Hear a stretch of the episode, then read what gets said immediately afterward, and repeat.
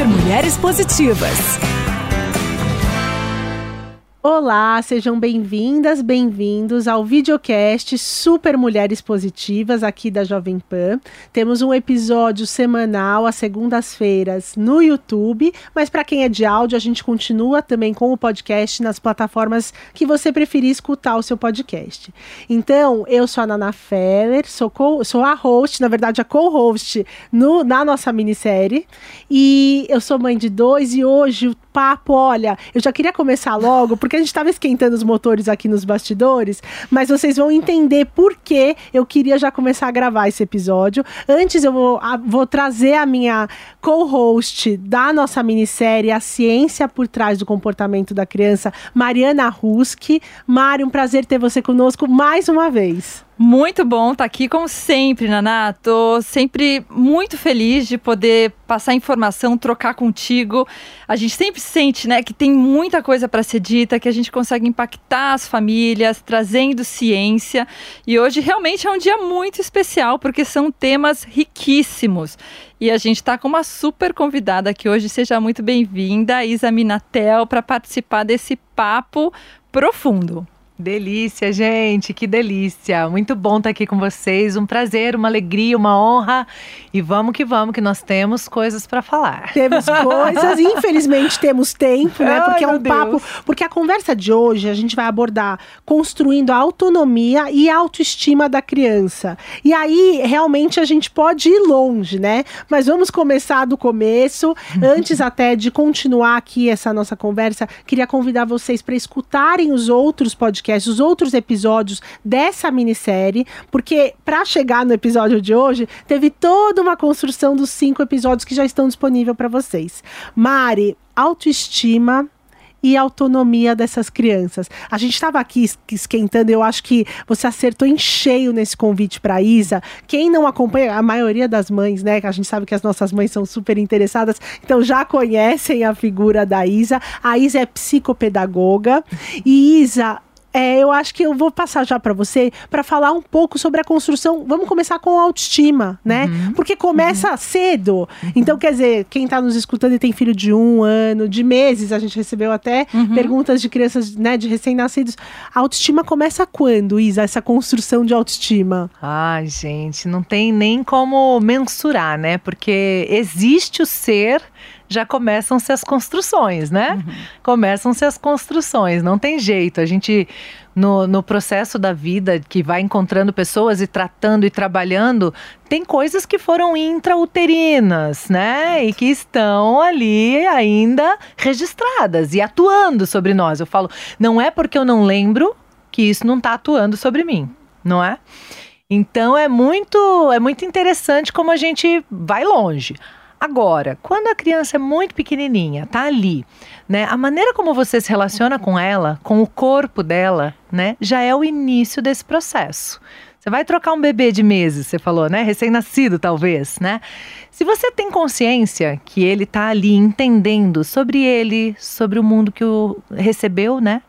Sobre as pessoas com, a, com as quais ele interage, e você informa o que você vai fazer, que você vai trocá-lo, que você vai tocar no corpo dele. Nas partes é? íntimas. Nas partes íntimas. Então, ele começa a absorver muitas noções de onde eu termino, onde começa o outro. Ah, então isso que eu estou sentindo é um toque de alguém no meu corpo. Ah, claro que não com toda essa clareza, mas são os primórdios, as bases da consciência né? Sobre o próprio corpo, sobre o respeito, né? Então, isso tudo faz parte da autoestima, né? Isso todas as vezes, né, Isa? Porque é. a gente troca muita fralda.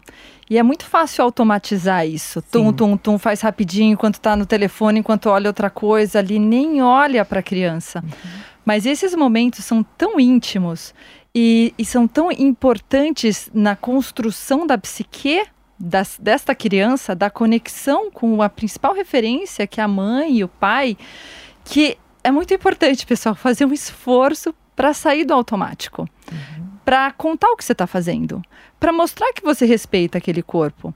E à medida que a criança demonstrar condições e intenção, permitir que ela participe também para ela ganhar essa consciência e essa Autonomia. Isso. Quando você puder deixar a pomada de assadura na mão da criança, o lenço umedecido na mão da criança e ela te entregar, e ela participar do processo, e ela pegar a fralda suja e levar no lixo, é maravilhoso. Porque daí a criança não é uma boneca que você manipula para lá e para cá e passa a assumir o protagonismo da sua higiene. Então é por isso que começa muito cedo. É muito cedo. Ela não é um objeto que a gente está manipulando, limpando, higienizando e. Não. Ela é um ser autônomo, protagonista, com formação de autoestima, de autonomia e que está ali ativamente no seu processo de higiene, que ainda precisa do meu auxílio. Olha como a mudança de papel. Eu auxilio a criança que ainda precisa do meu auxílio no seu processo de higiene. Agora, vocês duas já entraram na minha segunda pergunta. É, porque seria exatamente isso. Quando a Mari trouxe o tema de hoje, ela colocou autonomia e autoestima da criança. E vocês já estão começando a responder por que, que essas duas palavras vão de encontro. Por que, que a criança com autoestima, o adulto com autoestima, tem a ver com uma criança com maior habilidade e maior autonomia? Nana, não dá para separar as coisas, tá? Queria até propor um exercício para o pessoal. Imagina uma criança pequena aí, chegando aos seus dois anos, tentando colocar o seu tênis. Isso acontece na sala de aula o tempo todo, né? Nas nossas casas. E é difícil. No começo é muito difícil. Porque você encaixa de um jeito, daí o calcanhar não entra, daí fica dobrado, daí você tenta de novo, daí você vai, daí você vem, daí você vai. E aquela criança tá lá, ela tá tentando. A gente tem que se controlar, porque a vontade de intervir é gigantesca. Eu, num piscar de olhos, coloco esse tênis, eu nem preciso olhar. Mas ele tá lá. Agora, enquanto essa criança está se doando a esse momento, errando, tentando de novo, vendo que não deu certo, tirando, ela vai de novo, ela tenta por aqui, ela tenta por ali ela cansa, ela olha, ela volta, ela está desenvolvendo resiliência, paciência, estratégias de solução de problema, é, autorregulação. Em algum momento, se ela precisar da sua ajuda, ela vai te chamar. Mas em algum momento ela vai conseguir completar aquilo. Talvez não no primeiro dia. Yes! Quando yes! Ela termina, yes! O que ela falou para ela mesmo, gente? Ela falou o seguinte para ela mesmo: eu sou capaz eu passo a dificuldade, existe o desafio, não foi de primeira, mas no final eu consegui. Eu consegui pôr meu tênis, o mesmo processo me levou a conseguir passar a manteiga no pão, o mesmo processo me, me levou a conseguir escovar meu dente. Cara, já entendi que existe um caminho aqui e que no final ele me leva aonde eu quero. Gente, a construção de autoconfiança e de autoestima nessa fase que é tão importante é imensa. E, e ela te dá subsídio, ela te dá a base para tudo que vem depois. Para me, me lançar numa atividade de matemática, num desafio de, de inglês, num, num, numa jornada até social, né? Conversar com amigos novos e tal. E, e veio daí. Daí. Isso. Só que pra gente é tão simples, né? Agora imagina um outro cenário. A gente não combinou, mas vou fazer o contraponto. Isso. Por favor. Vou fazer. imagina que você não sabe disso. Porque eu não sabia. Então talvez você que está ouvindo também não saiba né? Não sabe, nunca ouviu falar sobre isso, então você vê a criança com dificuldade de calçar o tênis, você calça para ela. Aí você vê com a dificuldade de passar o pão na, a manteiga no pão, você passa para ela. Aliás, você fica com medo que vai cair aquela hum. jarra de água, de suco, de sei o que, você fala, depois eu vou ter que limpar, gente. Não, deixa que eu ponho. E você vai falando, deixa que a mamãe põe que vai mais rápido. Deixa que a mamãe põe que você ainda é pequeno. Deixa que a mamãe põe que você ainda não sabe. Deixa a mamãe, deixa a mamãe, deixa a mamãe, né? E aí a criança vai vivendo todas essas rotinas com a sensação de eu ainda não consigo, eu não sou capaz, eu não dou conta, eu não sou bom o suficiente, eu não faço deixa rápido. Deixa para outro alguém. Deixa para outro alguém. Aí o mais curioso é que a mesma mãe, na hora que a criança está diante de um desafio, fala: "Você é capaz!" Aí a criança inconscientemente olha para a própria história e ela não encontra nenhum Exato. momento em que ela foi capaz. Uau. Então, a gente fala assim, Isa, o que, que eu preciso falar para minha criança? Porque ela não tá com uma autoestima muito boa, mas eu falo que ela é bonita, mas eu falo que ela é capaz, mas eu falo que ela consegue. Mas quantas vezes ela experimentou conseguir? Quantas e vezes com ela... erros Quantas Isso. vezes ela experimentou conseguir? Porque a formação da autoestima vem de conseguir. Sim. Quando você consegue, você fala, eu sou boa. E ninguém precisa dizer o contrário, e pode dizer, inclusive. Uhum. Pode dizer. Você sabe que isso é boa. Se ela tá falando que é ruim, eu falo, porque não viu fazendo isso. Isso. Eu ia pensando até uma nós como você adultos. É de dentro pra fora. Sim. É de dentro pra fora. Sim. Então, claro que o que a gente fala é bom, mas o que a gente fala perto do que a criança vive, vale o quê? O que ela vive. Se o que a gente fala reforça o que ela vive, maravilhoso. Se for pra positivo. Se for pra negativo, complicou. Porque ela acha que não consegue e eu falo, é, você não consegue, deixa que eu faço. É, você, você tá- você vai muito devagar, filho, tá na hora! Mas é assim que a gente assim fala. mesmo. Eu sei! É assim que a gente fala. E aí depois quer reverter toda a Isso, situação num e- piscar e de olhos. veja que é, é, o querer é legítimo, o fazer por causa da pressa é legítimo, o não querer o trabalho de limpar é legítimo, tá tudo bem, a nossa vida é corrida, a gente tá, tá tudo certo, se a gente souber o que tá em jogo. Hum. O problema é viver tudo isso sem saber o que tá em jogo. Eu acho que o que tá em jogo é a hora da escola. Não, é a autoestima do seu menino. Exatamente. Eu acho que o que está em jogo é não ter o trabalho de limpar o que caiu. Não, é a construção da autonomia, da identidade, das crenças desse garoto, dessa garota, que depois vão ter a- as dificuldades sociais, as dificuldades com os desafios, o- a dor de barriga na hora de uma prova. eh, E eu não sei por quê. E eu falo, gente, agora precisa de terapia. Precisa. Mas poderia ter tido uma história diferente, né? Um resultado diferente. E não falando mal da terapia, porque eu sou adepta, adoro. Claro, não. Precisaremos mesmo se a gente fizer tudo terapia. certo. Super. Autoconhecimento e Beba tudo. água, faça terapia, né? Tipo, é, quase mesmo. a mesma linha de raciocínio. E aí eu queria que vocês comentassem, então, a gente está falando sobre o impacto disso, né? O que, que a gente pode enxergar lá na frente como impacto? O que, que é o, ao contrário de uma autoestima, né? O que que.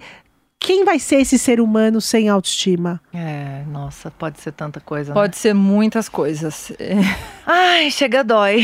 A autoestima, ela, é- ela é base, né? Que nem, que nem a gente comentou. Base e autoestima e autoconfiança são base para daí, é que nem a terra onde você põe as sementes e daí, a partir daí nascem as coisas, né? Então você pode ter é, ciclos em cadeia. Então você vai ter aí uma pessoa insegura e daí ela pode ser que busque relacionamentos que retroalimentem essa insegurança. Ela pode precisar de alguém sinto- mandar nela, por pra exemplo. mandar nela, sou fazer por ela, não é? suficiente. Exato. E vem muito a questão da instabilidade emocional, né? Então, uma criança com autoestima, basicamente, é aquela criança ou até adulto que já percebeu que é capaz. Eu me garanto aqui. Eu não preciso ter alguém cuidando de mim, alguém fazendo por mim. Então, às vezes, a gente nota aquelas crianças que estão numa festa e sempre precisa da mamãe, mamãe, mamãe, precisa da mamãe perto de mim, eu preciso da babá do lado, precisa ter alguém do lado dando atenção para ela. Isso já é um sinal de alerta? É um. É um não, não vou dizer que seja, Sempre. olha, se está acontecendo isso, é isso, mas é um sinal de alerta. Uhum. Porque eu me sinto inseguro se eu não tenho um adulto aqui facilitando a minha vida e fazendo por mim.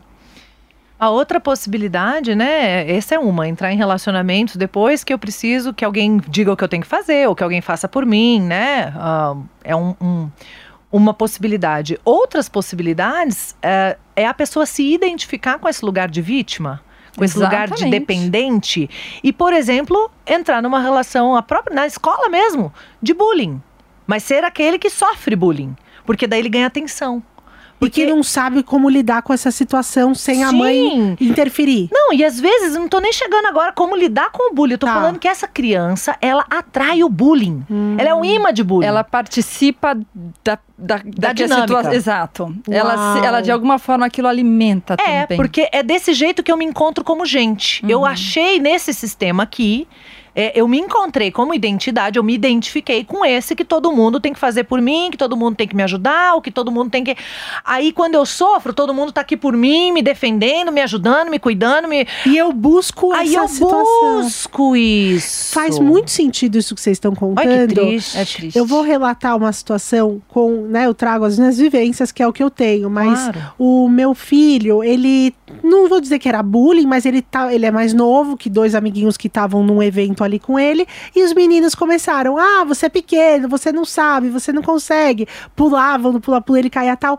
E aí, ali ele chorou, ficou chateado, uhum. né? Claro, normal, natural. Uhum. Ele não gostava de ser o pequenininho da turma. Mas a partir daquele momento ele já começou a buscar outras brincadeiras. Ele não queria estar mais ali, uhum. né? Até eles pararem de fazer essa brincadeira de chamar ele brincadeira, de chamar ele de pequeno e tal. Então eu tô entendendo que se ele continua buscando esses dois, é uma forma dele se alimentar desse bullying. Pode ser. Ele achou uma forma de não de cortar uhum. aquilo sem nem precisar da nossa atuação. Agora te contar outra coisa. O que faz bullying também teve origem de insegurança, de falta de autoestima. O que faz bullying, ele, ele se sente tão pequeno, tão mal, tão Exato. minúsculo, que ele precisa achar alguém menor que ele ou que ele consiga fazer se sentir menor que ele para se sentir um pouco bem. Então, tanto o agressor quanto a vítima têm problemas de autoestima.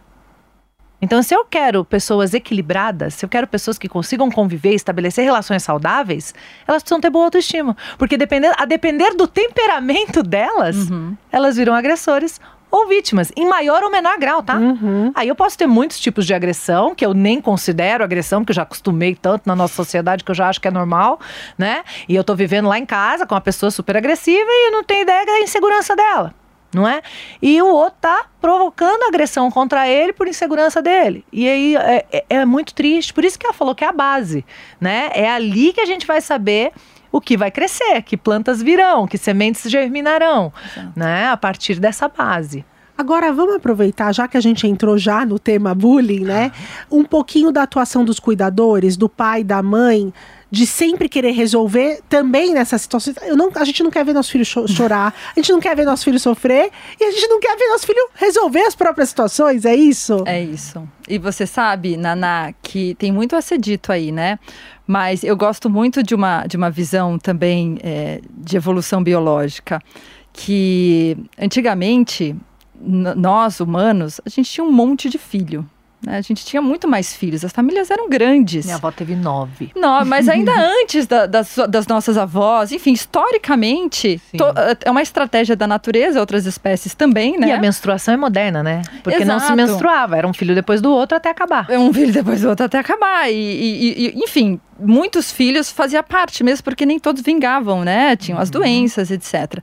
Então as famílias eram muito grandes e toda essa essa proteção e essa vontade das mães de pôr os filhos debaixo do braço e olhar e cuidar estava dissolvida ali. Não tinha como, né? né? Não tinha como. É, era um ambiente muito mais hostil, né? Por doenças, até por indo mais para trás aí ataque de animais, se uhum. perderam, né?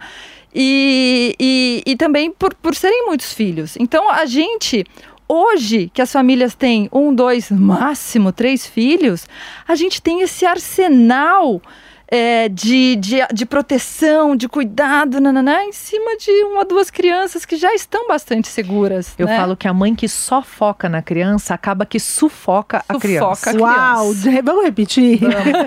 a mãe que só foca na criança acaba que sufoca a criança. É Sem dúvida. Tem que ser é um isso. mantra para mães. Eu, é. E eu, às vezes, me identifico de ficar muito também Sim. querendo proteger, não deixar eles sentirem. A importância é. do sentir, né, Isa? E a gente confunde o sentir com o sofrer, né? Eu vejo até na fome, né? Hum. Nossa, vai pular uma refeição, a criança vai, vai passar fome. Vai passar, não, vai sentir. Passar fome, ela tem que pular muitas refeições. Aí ela está passando fome. Hum. Ela pular uma refeição, ela vai sentir fome. Até a próxima. E aí é bom, que ela sabe. Ah, isso é sentir fome. Ah, então eu quero comer. Aí você não precisa mais ficar é? nessa briga. Eu falo que nós estamos nessa superproteção maluca, nós estamos subvertendo a lógica da humanidade. A humanidade se criou com a, o homem correndo atrás da comida. Nós estamos fazendo a comida correr atrás do homem. Uau. Nós pegamos um prato de comida e saímos correndo atrás da criança, gente. Isso mesmo. Peraí, por quê? Porque o que a criança precisa comer? Fome. Nós não estamos deixando ela sentir fome. Então nós não estamos deixando ela sentir nada, né? Agora, falando do bullying, que era o tema e eu tô fugindo. Não, mas tá tudo dentro. Tá tudo aqui. Tá, tudo, faz aqui. parte da. fugindo. Falando do bullying, é, a gente quer afofar tanto o terreno que a gente começa a querer controlar o ambiente da criança. Então, eu quero que a minha criança viva num ambiente adequado em casa, e em casa eu tenho algum controle, porque até, até sobre mim mesma, às vezes eu me frustro. Por isso que eu tava brincando. Eu estudo pra saber o que fazer e medito pra conseguir, gente. Põe em prática. Todas porque na nós. hora que o bicho pega, Todo mundo. né, gente? O Aham. negócio vem assim, ó, de baixo pra cima, vai Vem. Não adianta esquentando. saber. Esquenta mesmo. Vai esquentando de baixo pra cima e você fala onde que tá aquele aqui. negócio que eu estudei, senhor? né? É uma coisa, uma Nossa Senhora da Santa Isilda. Ah, nem me fala. Ô, gente, mas aí a criança tá lá e a gente começa a querer controlar. Ela volta com alguma coisa que aconteceu na escola, a gente quer controlar a escola. Aí a gente quer controlar a professora, a gente quer controlar a diretora, a gente quer controlar os coleguinhas, a gente quer controlar A tudo. mãe dos coleguinhas. A mãe dos dos coleguinhas. coleguinhas. Por quê? Porque o meu belezinha aqui tem que ter a vida como eu imagino que seja perfeita. Mas daí, Isa, eu vou até abrir um parênteses. Não estamos mais nem falando de bullying. Conflitos. Isso, Conflitos isso, tá, não precisa nem chegar no bullying. Não precisa. Até porque agora também tudo é- tá virando bullying. Exato. né? Esse é um outro ponto. Aí tem outro negócio interessante. Eu tô fazendo isso com a intenção de proteger e fortalecer a autoestima do meu menino. Mas quando eu faço tudo isso, eu tô falando pra ele assim, eu tô falando assim pra ele, cara, você é tão incapaz, você é tão fraco que eu tenho que ir lá e mudar o mundo pra você. Sim. Eu tenho que afofar o terreno porque você é tão ruim, tão frouxo. Olha que triste. Claro que eu tô exagerando, tá? Figu- Pra gente Sim, entender não. a Só para entender. Claro Sim. que existem situações que precisam da minha intervenção. Tá. Claro, existem. Sem tá? dúvida. Mas eu acho que a gente não perdeu essa sensibilidade de saber o que, que precisa, Isso, né? o que eu acho é que, é, é que a gente precisa ter consciência, porque nós temos uma tendência à mente dualista. Sabe? Hum. Ou a gente tá no 8 ou a gente tá no 80. Ou a gente tá no preto ou a gente tá no branco. Ou a gente tá no on ou a gente tá no off. Então, quando a gente entendeu que estávamos vindo de um lugar de muito autoritarismo, aí no susto passamos do equilíbrio. Como a mente é dualista, caímos no extremo oposto, permissividade. Então eu acho Que que, é tão ruim quanto. É uma negligência. horrível. Eu acho que então agora boa parte do trabalho de quem já se deu conta, já ampliou a consciência, já está buscando viver algo positivo, não é, com a criança, é cuidar de manter-se em equilíbrio, sabe? De não não cair na permissividade achando que isso é positivo, Uhum. né? É olhar, pera, calma, Na superproteção, né? e aí é muito interessante pensar que, para ficar no equilíbrio, eu vivo uma vida de incertezas. Eu tô sempre me questionando. Será que eu tô no equilíbrio? Será que eu tô permissiva? Peraí, será que foi autoritária? Nas- nos extremos, eu não tenho dúvidas. Só certezas. Só convicções. Eu sei o tempo inteiro que eu tô certa. Eu sei o tempo inteiro o que é o certo. Eu sei o tempo inteiro o que funciona. Eu sei o tempo inteiro como que o outro deve ser. Uhum. Então, se eu me permito a dúvida sobre mim mesma, sobre o outro, sobre o que pode ter de positivo nessa situação horrorosa que aconteceu com a minha criança, isso fortalece de alguma maneira? Peraí, como eu posso significar ou ressignificar essa situação para a minha criança? E aí é um trabalho aqui dentro de casa, com o meu menino, com a minha menina. Como é que eu posso falar para ele sobre essa situação? Como é que eu posso ajudá-lo a ver de outra maneira esta situação? Não é? Então, uma criança, por exemplo, vai, vou dar o Isso, exemplo do vamos meu. pra ferramenta, né? Prática de. Criar para o mundo. É, Isso. Você tá lá, eu tenho agora o meu já fez 12, né?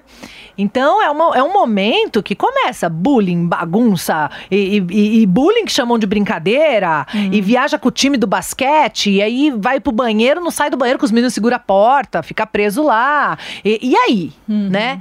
E aí o meu menino, que eu já conheço um pouquinho dos temperamentos dele, da configuração, eu sei que ele tende a ficar brabo. Ele chega brabo. Eu falo, cara, deixa eu te contar uma coisa. Se você rir junto, sua vida vai ficar mais suave. Eles não vão nem fazer tanto com você, porque dá mais graça fazer com o que fica Porque bravo. Fica da vida. Uhum. Viu? Te contar umas coisinhas aqui de, de, de vivência. Já aconteceu, é? eu já vi algumas vezes, Vamos né? contar, vamos contar umas coisinhas, como Te é que contar, funciona. É o street smart da Entende? coisa. Aí você Uhum. não vai querer mudar o time do basquete, o, o técnico do basquete, até porque não se cria. Você vai ser demitida. você vai ser cortada Isso. em breve da seleção. né? Porque não tem como, já é um ambiente que não dá. Então você trabalha onde? Você trabalha com o seu. Carinha, aprende a rir junto. Brinca, segura a porta do outro que entra lá. Numa brincadeira de verdade, entrando no jogo do que é esse grupo. Esse grupo brinca assim. Ai, mas eu não acho legal. Pode até não ser. E aí, o que, que você vai fazer com isso que você não acha legal? Porque Pode a vida sair de cena, ir pra outro grupo, né? Tem várias, mas dar alguns caminhos. É, e aí o invés de- sair de cena e para outro grupo, nesse caso, é abrir mão então dessa oportunidade do basquete, é isso? é escolha. O crime compensa? Isso aí. Tá tão insuportável assim? Como é que a gente. Enfim. Isso né? é vida real, né, gente? Porque assim, esse tipo de coisa vai se repetir on and on. E na, Isso na empresa que ele trabalha, e a dificuldade com o chefe, com os colegas. Uma vez né? ele teve um problema com, o clientes. João, né? Um tal do João, né? Eu falei, cara, vai ter João sua vida inteira. Todo- exato. Gente, sempre vai ter alguém. Aprenda a alguma, lidar com esse. Aprenda. E, gente, é, é, a gente às vezes acha que não, isso é mais pra frente, né? Mas é agora. é já. Mais pra frente, você vai entrar naquele ponto em que as estruturas neurológicas já foram implementadas, as competências são implementadas, os comportamentos, o seu atuar habitual já está implementado. E daí, para reverter isso e você transformar o seu filho, né, nesse cara confiante, esse cara batalhador, resiliente, né? Daí. Daí eu nem É sei mais como é que difícil. fica, é, bem mais, difícil, complicado. é. Porque tem que vir de dentro, tem que ter um reconhecimento desse tipo de falha. E as estruturas neurológicas centrais, a arquitetura do cérebro, inclusive, que remete à autoconfiança, à autorregulação, elas estão fisicamente implementadas, pessoal. Então é um esforço é, exponencial. Existe uma curva que mostra. Eu posso até depois procurar na Naná para a gente colocar. É uma curva que mostra é, a capacidade do cérebro mudar plasticamente versus o esforço versus a idade. Ou seja, quanto mais tarde, mais difícil. Muito mais É, esforço você os tem no- que Minha colocar. mãe me fala isso. Nathalie, eu tenho 70 anos, não- você não vai me mudar agora. Exatamente. Não, é agora a gente isso. pode fazer. é Quem não isso. aprendeu o idioma na infância vai aprender Aham. depois? Aprende. Mas é mais difícil, Mais mais, custoso. demorado, mais. Sim. E não fica na mesma qualidade. Não. A gente fica com sotaque. Fica. Né? é- não aprendeu a tocar um instrumento na infância. Consegue aprender depois? Consegue. Mais tempo, mais esforço e talvez nunca chegue na mesma Agora, qualidade. o que, o, o que é importante trazer desse exemplo é que não é só esporte, não é só língua, é comportamento. Isso, É isso. competência. Inclusive pensando em poda neuronal, né? Exatamente. Se a gente vai entrar aí nessa questão, não sei até que ponto isso já foi dito nos outros episódios, né? Mas talvez vocês já tenham abordado essa parte da poda neuronal. Então acontece, é primeiro aos sete anos. O que, que é a poda neuronal? É o corpo pensando. Para viver nessa cultura, para viver com este povo, com esta família, com esse pessoal aqui, é, eu preciso bastante das questões, por exemplo, motoras. Estou percebendo que motor a gente usa muito, né? Já essa parte da inteligência emocional aqui, ó, percebo que não se usa, não é? Não se usa, vamos liberar espaço para o que se usa. Então vem a primeira poda neuronal, não trabalhei nada de inteligência emocional, eu entendo como cérebro, né, que esses neurônios então não são tão interessantes para essa população. Então eu tiro e libero espaço mais para os neurônios do motor, por exemplo. Não é? É basicamente isso. Claro que eu estou explicando de uma forma chula. mas é isso Mas aí. é isso, tá? E aí, para eu depois desenvolver inteligência emocional, é mais difícil. Não é impossível. É mais difícil. Por quê? Eu vou ter que deslocar outros neurônios não especializados para fazer esse papel. E existe a plasticidade e eles fazem. Mas olha que demanda um pouco mais. Comple complica um pouquinho, né? A complexidade aumenta. Então é basicamente isso. Por isso que é desde o começo, né? Eu lembrei de uma situação, enquanto a gente falava aqui, que o meu menino tinha um grande amigo. E eles ficaram muitos anos amigos, e aí agora a gente está em cidades diferentes, mas de vez em quando a gente ainda se encontra. Nessa altura, eles tinham três anos. Estudavam juntos, então tinham a mesma idade. E aí, esse menino era muito bagunceiro, brincalhão. Sabe aquele menino que tira sarro de todo mundo? Já nasceu bagunçando com a cara dos outros, né? Tem aquele humor ácido. Ele era, assim, ele é até hoje. Ele, ele tinha capacidade, com três anos, eu chegar pra buscar meu menino, ele pulava no meu colo, agarrava no meu pescoço, olhava pro meu menino e fazia: Minha mamãe! Gente, o meu filho fala: É minha mamãe, não é sua! E ficava bravo e não sei o quê. E um dia, o meu menino chegou em casa, mas muito bravo, muito bravo, muito bravo. Eu não gosto mais do fulano. E eu falei, gente, são melhores amigos. Como assim não gosta mais do fulano? O que aconteceu? Né? E eu já gostava da mãe do fulano, do pai do fulano, já era da do irmão família. do fulano. Do fulano. O fulano Ai, eu sou apaixonada, adoro fulano. E eu não queria perder a amizade com todo mundo. Gente, espera aí, vamos salvar isso aqui, né? Aí eu, por quê? Aí ele, porque ele fez essa brincadeira comigo. Aí mãozinha assim, né? Brabo, todo rígido assim, né? Eu falei assim: ah, entendi. Essa brincadeira é meio chata mesmo. Acho que eu também não ia gostar muito, não. Mas me diz uma coisa aqui: você não gosta do fulano ou das brincadeiras que o fulano faz? Das brincadeiras que o fulano faz! Falei, graças a Deus, salvei a amizade. não é?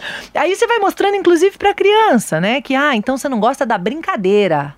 Não da pessoa. Ah, entendi, entendi.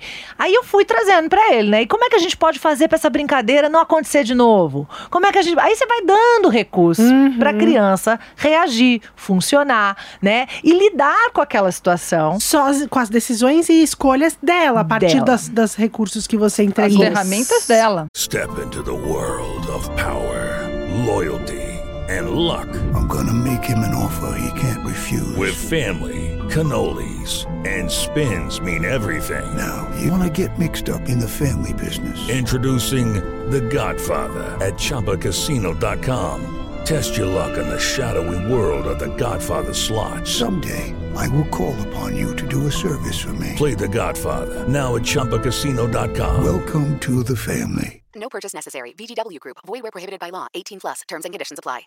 E vocês falando isso, principalmente na parte né, das mães que chegam e querem mudar, fofar o terreno, adorei esse termo, né? Não é? Mudar a escola, mudar professor, mudar os amigos, a mãe dos amigos e tal. Tem uma coisa que eu tenho percebido muito, que é esse choque de gerações com os avós.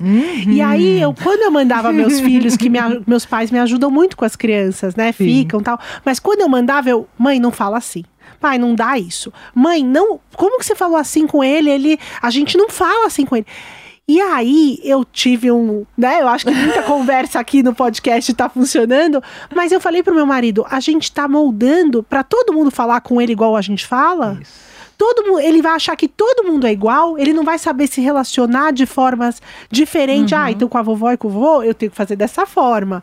Né? Ele não vai conseguir também aperfeiçoar essa habilidade social. Sim. Eu falei, chega. Eu acho que tem os limites mental. de, olha, agressão, doce, né? Tem algumas coisas que é até difícil o doce, mas algumas, alguns limites, mas a partir daí, ele tem que aprender que as pessoas se relacionam de forma diferente com ele. É isso. E a criança lida bem com isso, é a gente que não lida. É. A criança rapidamente sabe como é que é na casa da vovó, como é que é na casa da mamãe, como é que é na casa da Dinda, como é que é na escola. A criança sabe. Sim. Rapidinho. Ela O problema é a nossa necessidade de controle, né? Aham. Que daí volta aí as intervenções que a gente faz, a necessidade da gente ter tudo sob controle, que é mais para uns, um pouco menos para outros.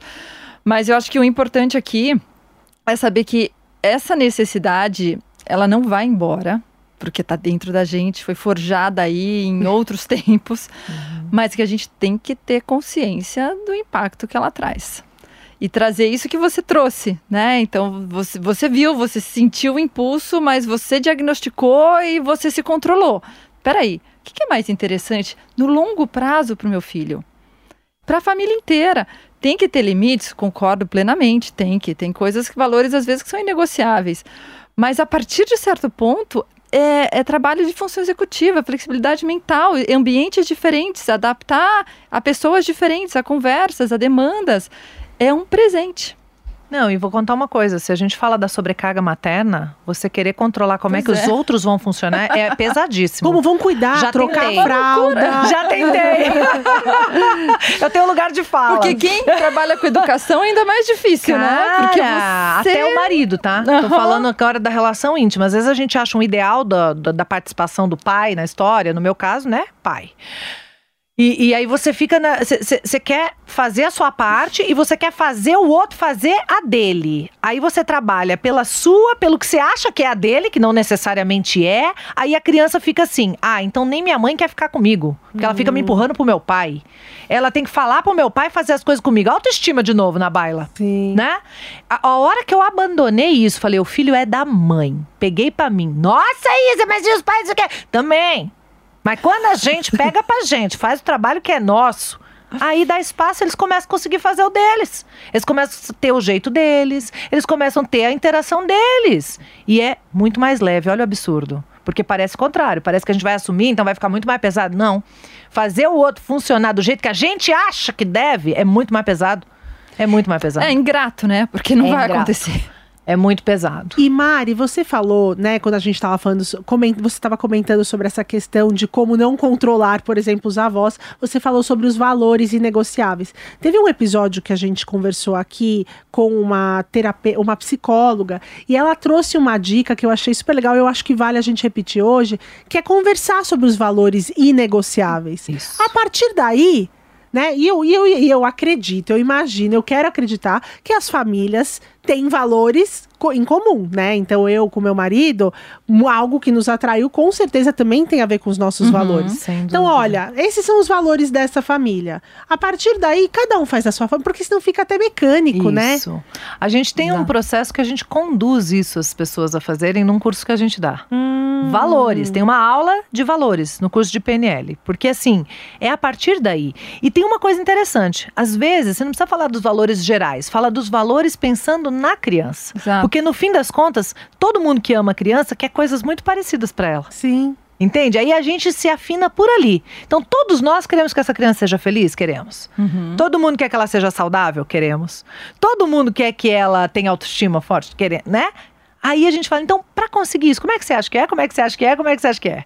Ah, por que que isso não? Vamos entender junto? Tem um norte, É tão né, bonito. Isa? Tem É. um, um piso comum aqui, É. né? Só que é, conflitos transgeracionais existem, sempre vão existir. Sim. E eu acho que o caminho é muito isso aí, é comunicação, gente. É daí sentar sem, sem trazer para acusação, daí entra muito a questão da comunicação não violenta e é um exercício, ainda mais porque quando o assunto é família e a criança, a primeira criança, o primeiro neto, tá todo mundo muito sensível, né? Muito sensível.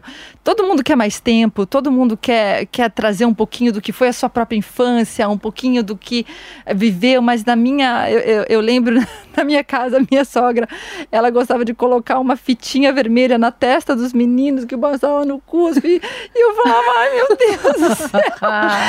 Eu falei, eu não sei o quão confortável estou com isso, mas ao mesmo tempo é tão importante para outra A pessoa. tradição É tão dela. importante para ela, assim, quanto isso me custa, O quanto né, isso me gente? custa, o- Se der é. pra passar, deixa. Flexibilidade um pouco, Ixi, né? eu demorei pra Sim, aprender, Incluir, incluir a família junto, mas é, vem, vem muito um- uma parte muito delicada, eu acho que é quando a criança chega, o puerpério.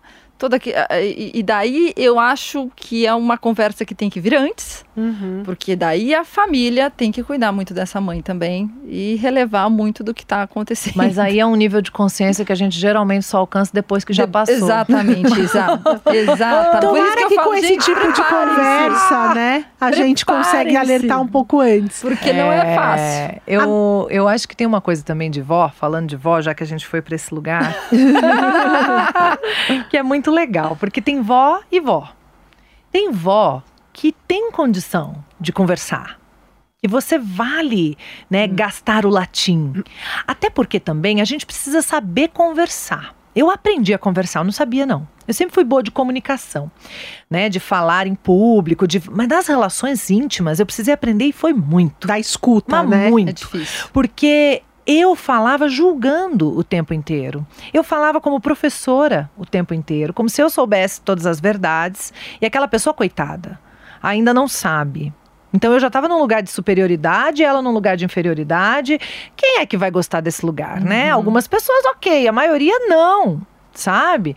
Então, quando eu já criava uma, um, um cenário de, né, eu sei, ela não sabe, aí ela começava a querer me mostrar que ela sabe sim. Exato. Aí que ela não ia querer seguir o que eu tava pondo. Enfim.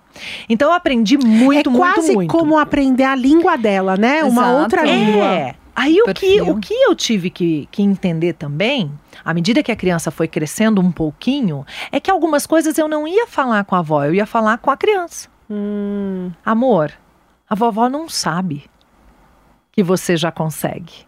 Conta pra ela. Sabe? Não ficar falando com a avó, porque a avó não sabe mesmo que a criança já consegue, né? E aí, conta pra ela. E foi muito interessante uma vez, mais ou menos com cinco anos, eu sempre morei longe dos avós, né? Tanto meus quanto do marido sempre moraram longe. E, e uma vez a avó vinha visitar e era a avó que fazia tudo. Tudo, tudo, tudo, tudo, tudo, tudo, pela criança. E eu falava, ai meu Deus. Ai, ai. Porque quando você quer dar autonomia, o problema são os outros adultos. Sim. Não são as crianças. As crianças querem. Aí eu já combinando com ele, meu filho, vovó vai chegar, conta pra ela que você já toma banho sozinho, você já se, já se enxuga sozinho, já se troca sozinho. Você conta pra ela? Ele olhou pra mim com cara de safado assim e falou. Não, mamãe, vou deixar ela me lavar. E tudo bem, né? E aí eu falei, Tudo cara, bem, olha onde eu tô tudo me bem. metendo. É. Tô me metendo na relação dele com a avó. Se ele se enxuga, toma banho todo dia, tá tudo bem. Mas quando a avó chega, ele quer o chamego, tá tudo bem, bem. né? Só as exceções, né? Sabe, tá tudo Tá tudo bem, bem. né? É um Você- negócio entre eles. Você É isso. contando isso, é, e até isso nessa estratégia de conta você, filho, pra avó, né? Ainda Uhum. mais crianças que já se conseguem comunicar, que começa cedo, né? Sim. Às vezes a gente desvaloriza, a gente subestima essas crianças. Muito. Mas o, a minha mãe sempre tá de batom escuro, sempre, sempre. Você não, você não acha minha mãe, você não vê, ela acorda já com batom. E ela dá beijo no Nico, né? No meu filho de dois anos e meio, quase três. Na bochecha e fica a marca. E aquilo mexe muito mais com meu marido do que com meu filho. e aí, toda vez ele. Sônia, para de dar beijo no menino que fica com a marca né, enorme do, do Mas é batom. isso que ela quer. É isso que ela quer. E aí, enquanto ele falava, ela. Bom, tá bom, né? Eu vou continuar, não tô fazendo nada. Só que aí, uma hora, claro, começou a incomodar o Nico, né? Porque ele ia no espelho, começou a se perceber e viu uma marca enorme. Daí ele fazia assim, fazia assim. E aí, ele falou: vovó, eu não gosto. Acabou. Foi uma vez que ele Acabou. falou. Vovó, eu não gosto que fica assim a marca. Quando ela tá de batom e já vem, ele. Não, não, não, não. Não, não, não, não, não. Então é isso, às vezes a gente fica peitando, brigando tanto, né? E ele fez a escolha dele. Isso, Exato. quando ele se incomodou, né? E aí a gente está conversando aqui um pouco sobre é, essas personalidades, né, que a gente está tentando formar adultos com autoestima, seguros tal. Mas a gente sabe que crianças têm de todo tipo. Mesmo a criança com autoestima, tem crianças mais introspectivas, mais extrovertidas. E aí a gente também aprender como adultos a enxergar isso e não ficar forçando essas situações, né? Então, até o exemplo da festa, não aquela criança que fica só na barra, ai mamãe, mas que não tá afim de ficar lá no meio da muvuca. E a gente ficar empurrando também afeta a autoestima dela, Sim. Né? é uma coisa, é um ponto muito sensível, Naná. Mas muito, muito, muito sensível. A gente tem pessoas e crianças e adultos de todos os perfis, né? Extrovertidos e introvertidos. E ser extrovertido é algo valorizado na nossa cultura. Exato. A nossa cultura acha incrível, acha lindo, acha que isso abre portas, acha que a gente precisa disso, né? Então, os extrovertidos geralmente têm o apoio cultural, né? E vertidos para fora, extrovertidos, né?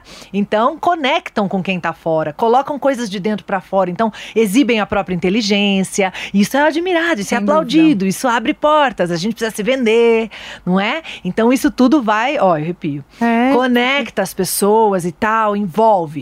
Os introvertidos já são vistos com ressalva, porque Isso. como é que ele vai se vender?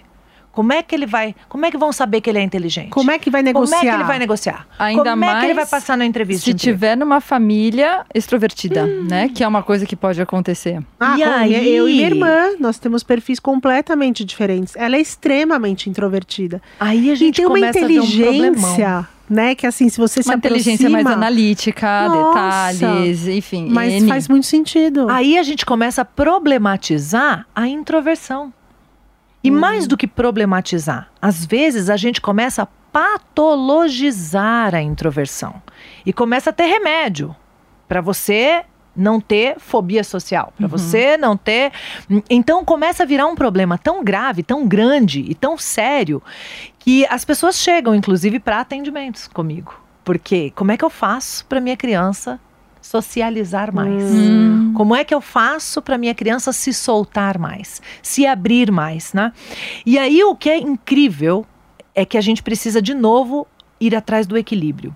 Não é nem você fechar a criança no perfil dela. Ah, esse aqui é extrovertido, então beleza, não posso querer nada de introversão porque ele é extrovertido. Não. Esse aqui é introvertido, então beleza, ele é introvertido, não vai nunca falar lá em cima no palco. Não. Eu preciso entender que aceitar a criança que veio, aceitar o perfil que veio, é o primeiro passo para a construção da autoestima, para para ser validado, para ser recebido, reconhecido como pessoa. Depois que eu já estou feliz de ser quem eu sou, eu estou feliz de estar na minha pele. E aí os problemas de pele, hein? Não vou nem entrar nas doenças. Uhum. Eu estou feliz de estar na minha pele, por isso minha pele está saudável. E tudo mais do resto, porque aí é outro assunto, que dá outro podcast. Sim. Nossa, outros. Já tá, com, já tá convidada. Né? Então aí eu estou feliz de estar na minha pele, feliz de ser quem eu sou, introvertido ou extrovertido, qualquer que seja o formato que vim para essa vida, porque vim com algum propósito que precisava ser exatamente como sou para cumpri-lo. Portanto, vim assim. Nesta família. O que é muito maravilhoso, não é? Aí se a gente for para Montessori é a tarefa cósmica. Uhum, é não é? mesmo. Vim do meu cósmico. jeitinho perfeito para executar a minha missão. Propósito, tarefa cósmica, chamado, vocação, nome que você quiser. E aí, a partir de gostar de quem eu sou, de me reconhecer e de me sentir bem na minha pele, eu também tenho autoestima suficiente e humildade, porque andam juntas.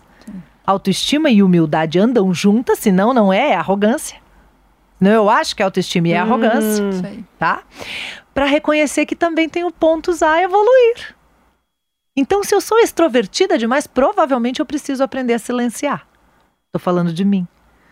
Então, se eu sou para fora demais, provavelmente posso precisar desacelerar, conectar com o sagrado, porque para conectar com o sagrado tem que ter calmaria, silêncio, paz, se eu sou introvertida demais, talvez eu possa. Ah, eu tenho que aprender a dar uma acelerada.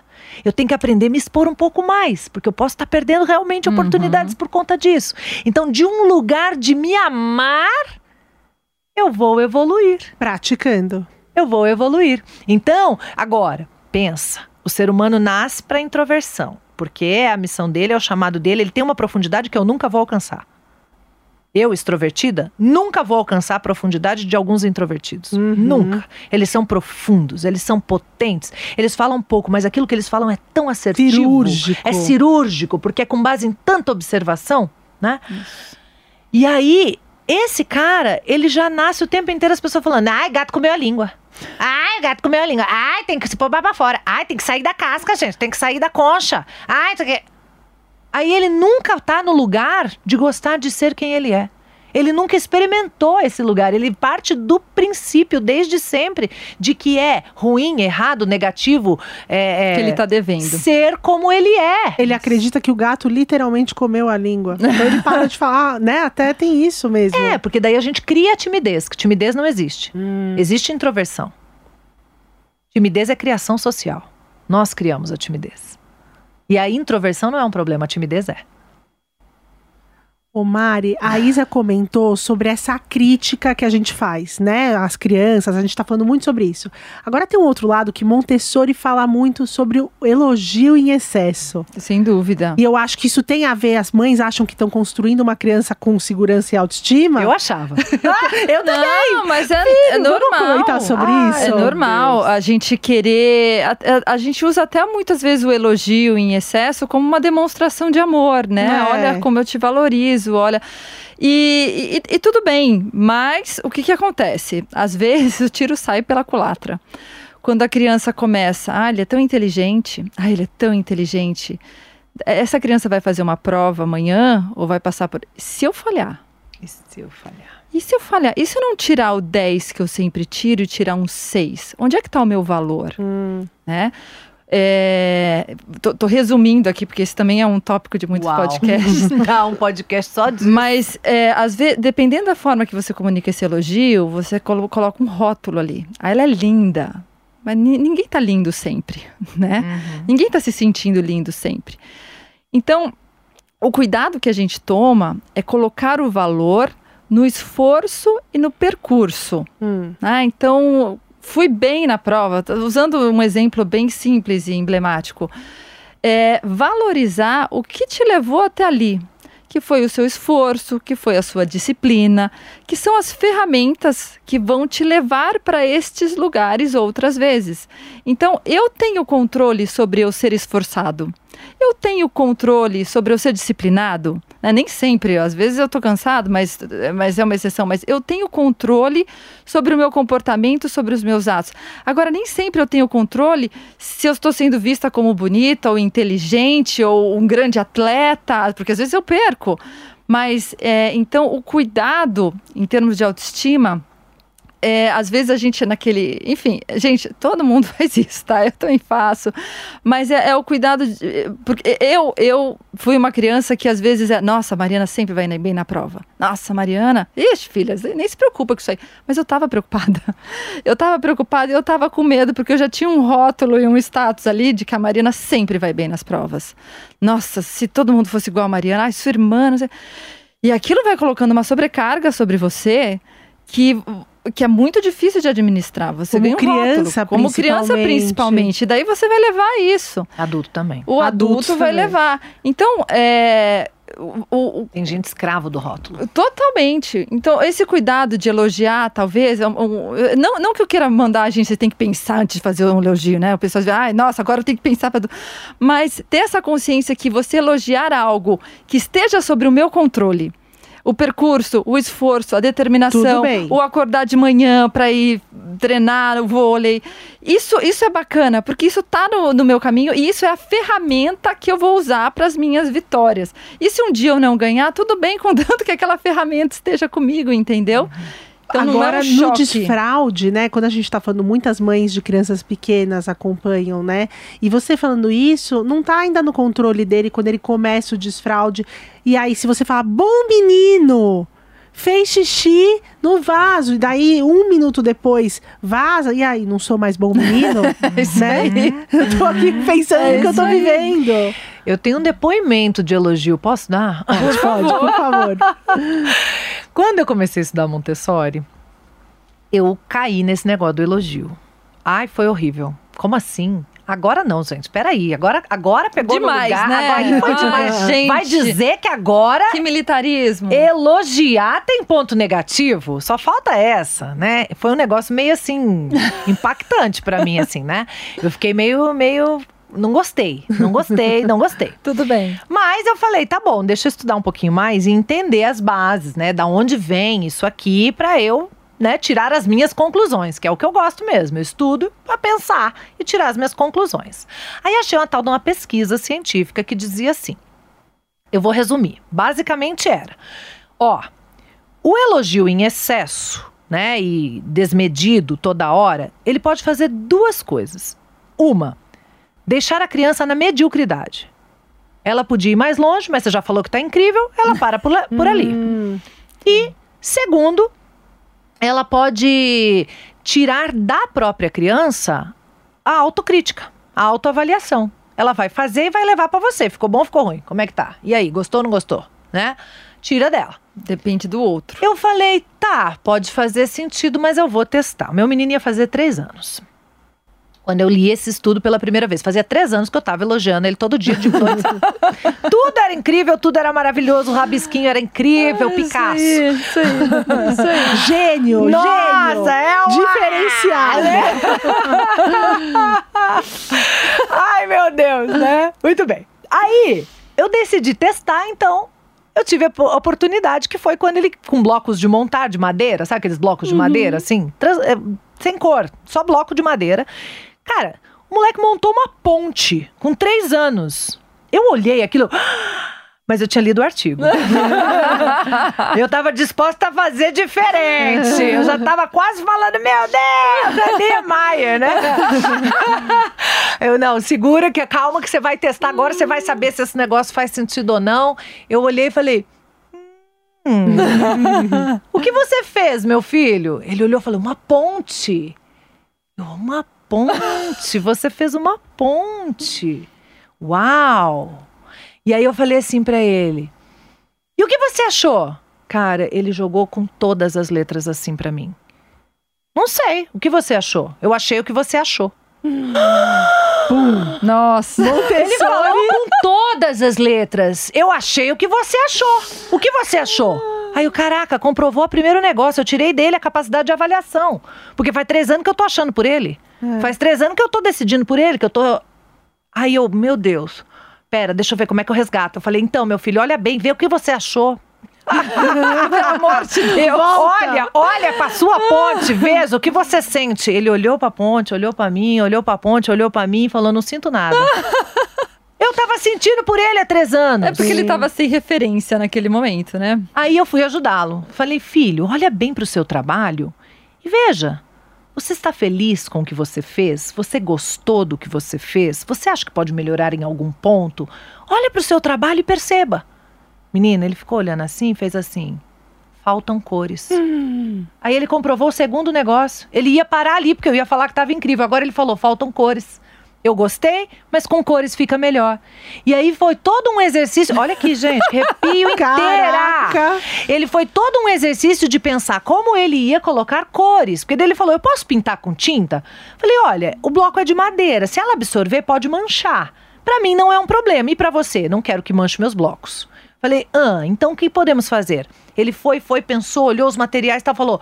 Vou colar esses durex coloridos. Pegou os durex, picotou os durex, colou durex colorido na ponte inteira, ficou parecendo ponte com vitral. Olha. Gente, ficou sensacional. Aí foi a hora que eu falei, cara, ficou ainda melhor. Sabe? Tá Essa evoluindo. tal de Montessori Menina, realmente ela tinha os bons insights. Menina, foi, ó, agora faz insights. 10 anos, não, ele tem Sim. 12, né? Faz 9 anos que eu. O que você achou? Você tá orgulhoso? Sim. E Mari, às vezes parece que a gente tá sendo insensível, né? Aham. Porque ela- isso- esse tipo de coisa acontece na escola constantemente. O desenho, né? Teacher, o que, que você achou? Hum. E daí a professora vai se posicionar, a, a resposta é, o que, que você achou? O que, que você quis fazer? O que que... E isso é, na- na- é, começa a, a expandir muito fácil se a gente não tem a consciência. Então, o que, que você achou da minha roupa? O que, que você acha de mim? Né? E daí construir a autocrítica, eu, eu, eu acho que é um momento muito importante, uma é, tremenda oportunidade de construção de autocrítica. O que, que você achou? O que, que você tentou fazer? Que que- E a criança, às vezes, ela, como no caso da Isa, ela nunca parou para pensar. Não, eu não tinha deixado. Uau. Tá tudo bem, Vocês. agora tá tudo bem. Não, e eu acho que é um. Eu acho que é um exercício até para nós como adultos, né? Parar um pouco de é uma sociedade que tá tão parando para pensar no outro, que o outro acha, né? Então a gente tá aqui falando da criança, mas tá batendo no adulto. Vocês duas falaram algumas vezes, "Ih, isso dá um podcast, né? Um outro podcast. A gente tá aqui estourando o nosso tempo, mas é porque realmente é, eu não- a gente pincelou muitos assuntos, mas eu espero que a gente tenha contribuído, né, com, esse, Sim. com essa introdução à conversa de autoestima e autonomia. E como nós três já fomos picadinhas, né, pelo, pela, pelo exercício da percepção, da, da, de estudar Montessori, eu espero que as pessoas cada vez mais aprofundem também na educação da criança, no comportamento, desenvolvimento infantil, porque realmente é encantador. Quando a gente vai colocando em prática, a gente vê que funciona mesmo, né? Então, Isa, queria agradecer você imensamente de estar aqui conosco nesse episódio. Mari acertou super, né, Não, nesse foi um convite. prazer é, ter você aqui, Isa. Acho que foi um bom. aporte fundamental. E, e é muito isso mesmo, Naná, é trazer a consciência de que, como trouxe o construtivismo há dezenas e centenas de anos atrás, a criança ela não nasce aquela tela em branco, ela vem com muita coisa, muita ciência, tem muita coisa acontecendo.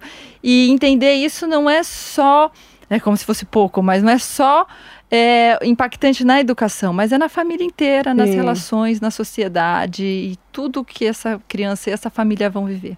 É isso, é lindo. Ai, gente, eu que estou muito grata de ter vindo. Adorei, adorei de verdade. Obrigada. Que trabalho lindo, que serviço lindo vocês estão prestando.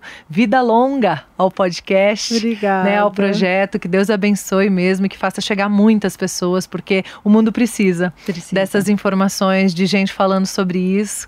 Né? Eu agradeço demais o convite. Posso deixar as redes? Isso que eu ia falar. Favor, Essa câmera é toda sua, ah, Isa. Então vamos lá, gente. Fica o convite aí para se inscreverem no canal youtube.com barra Isa Minatel, Isa com S, Minatel, como se fala mesmo, sem segredos, e arroba isa.minatel no Instagram e no TikTok. Sempre tem conteúdo lá. No canal tem vídeo novo todo dia. Então, assim, sim, alimento é o que não falta pra gente viver né, uma vida com mais consciência nessa relação adulto-criança, né? Fazer brilhar aí a nossa estrela para guiar a vida das crianças. É isso, é para isso. Montessori fala que a gente é guia, né? Exatamente. É isso, é isso. Vamos ser estrela guia na vida Grande dos nossos missão. filhos. Mari, eu queria também dar a câmera para você, para você também deixar as redes da Senses. A Senses Montessori School acreditou nesse nosso projeto desde o comecinho. Tá conosco, então, todo, todo esse seu elogio, né? Aqui o elogio real, né, do serviço e tal, é porque a gente tem um parceiro também fazendo Sim. essa minissérie Sim. que a gente construiu tão, né? a gente se dedicou com muito amor, com muita dedicação. Então, Mari, agora também a câmera é sua. Obrigada, Naná. Pessoal, a gente está no, no Instagram, a gente está no Facebook também, mas principalmente no Instagram, o arroba SenseSchool. E a gente também busca trazer muitas pílulas pensando o que vocês estão vivendo em casa e decodificar aí essa comunicação adulto-criança com muito respeito, com muito amor. Bom, então espero que vocês tenham gostado. Compartilhem, tenho certeza que muita gente vai gostar de receber esse conteúdo. Ativem o sininho aqui no YouTube. Se é podcast, podem compartilhar, fiquem à vontade, escutem, vejam vídeos. E aí, a cada. toda semana, agora não é mais a cada 15 dias, semanalmente temos um novo episódio no ar. Então fiquem ligados e até a próxima. Obrigada.